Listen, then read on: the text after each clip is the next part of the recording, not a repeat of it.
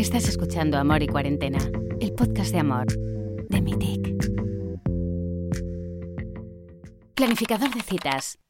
No hay un minuto que perder. Ya debemos pensar en la organización del post-confinamiento. Una vez que has intentado batir tu propio récord de la ducha más larga, has clasificado todos tus libros por color en tu biblioteca y has contado el número de granos en un kilo de azúcar, das vueltas en círculos. No hay necesidad de agotarse buscando inspiración para nuestra lista de cosas por hacer. Es hora de gestionar tus citas.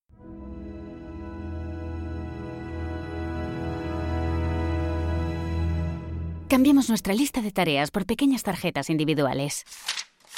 Carlos, alérgico a las escamas de pescado. No le hables de pesca. Vanessa, apasionada por correr.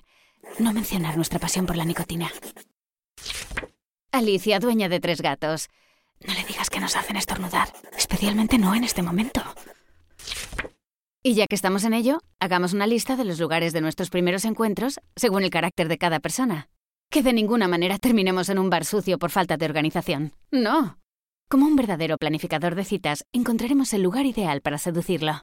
Y finalmente, mantengamos una agenda y reservemos nuestras noches de verano ahora.